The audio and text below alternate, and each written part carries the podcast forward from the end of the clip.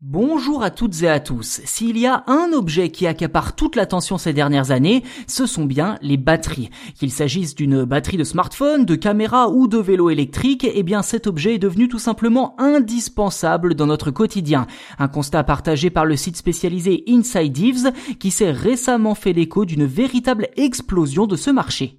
D'après les chiffres d'Inside Eves, les ventes de batteries ont tout simplement doublé sur un an, plus 113% entre juillet 2020 et juillet 2021, pour un total de 20,7 gigawattheures. En tête du classement des pays producteurs, vous l'avez peut-être déjà deviné tant on en parle régulièrement dans ce podcast, on retrouve bien évidemment la Chine. Plus précisément, ces batteries sortent en grande majorité des chaînes de production de la firme Catel. Et peu importe qu'il s'agisse du seul mois de juillet 2021 ou des sept premiers mois de l'année tout entière, la première place du classement revient systématiquement au chinois Catel, suivi du sud-coréen LG et du japonais Panasonic. Un marché au final quasi intégralement dominé par le continent asiatique.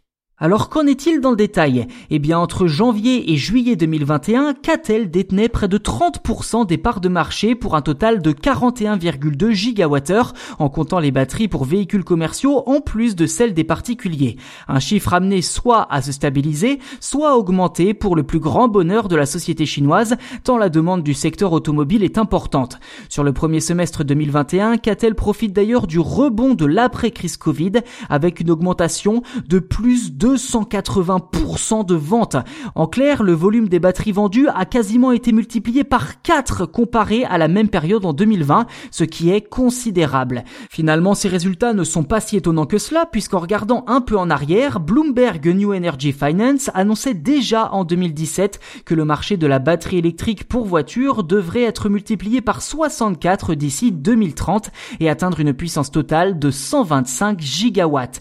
Une trajectoire exponentielle qui n'est pas sans rappeler celle des panneaux photovoltaïques sur l'ensemble de la planète entre 2000 et 2015, mais qui, à n'en pas douter, devrait rapidement devenir plus importante.